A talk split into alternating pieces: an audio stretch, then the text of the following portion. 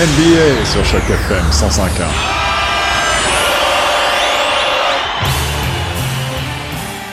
C'était un match devant une foule de près de 20 000 personnes au Scotiabank Arena de Toronto que les Toronto Raptors affrontaient les Philadelphia Sixers dans le match 7 de leur série pour les demi-finales de la conférence Est.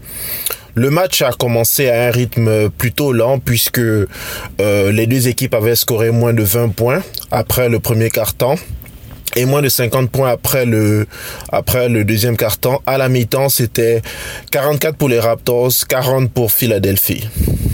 Après le troisième quart-temps, euh, l'équipe visiteuse a accéléré un petit peu le match et euh, à partir de ce moment était beaucoup plus proche des Raptors, mais ceci menait toujours de 3 points après le quatrième, après le troisième quart-temps, 64 à 67. Mais c'est surtout à la fin du match que on a eu le sentiment toutes les personnes qui étaient dans la salle qu'on vivait un grand moment d'histoire. Il faut savoir qu'il y a 18 ans, à peu près jour pour jour, c'était exactement la même situation.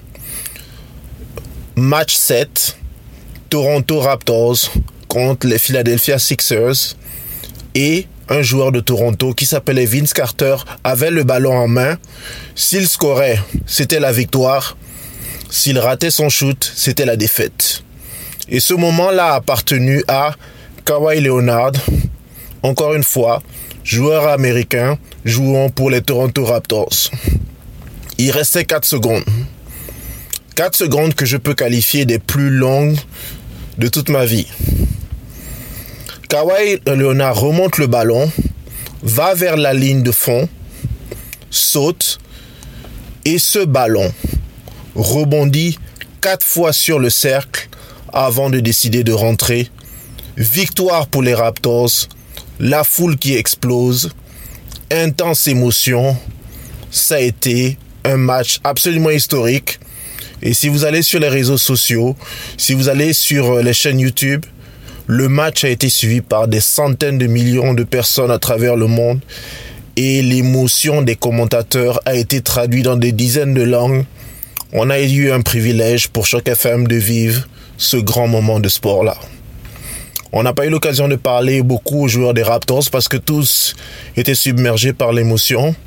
Mais on a eu un mot des joueurs déçus de l'équipe adverse, Joel Embiid en particulier, à qui on a posé la question sur la suite de l'aventure pour lui, pour son équipe, pour l'année prochaine. C'était Cédric Engon pour Choc FM ce 12 mai au Scotiabank Arena de Toronto. Joël, ici une question en français, si vous permettez. Euh, Cédric pour FM Toronto. Euh, on a compris que vous ne voulez pas parler du process, mais en même temps, vous avez euh, Jimmy Butler qui est à vos côtés et Tobias Harris qui ont voulu vous accompagner dans ce processus-là. On sait que vous êtes déjà une superstar, mais est-ce que vous avez déjà parlé entre vous de la possibilité de, continuer dans ce processus-là et pouvoir enfin atteindre vos objectifs?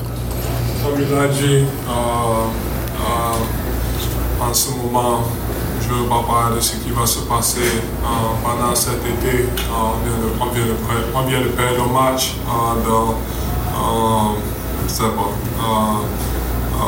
c'est bon.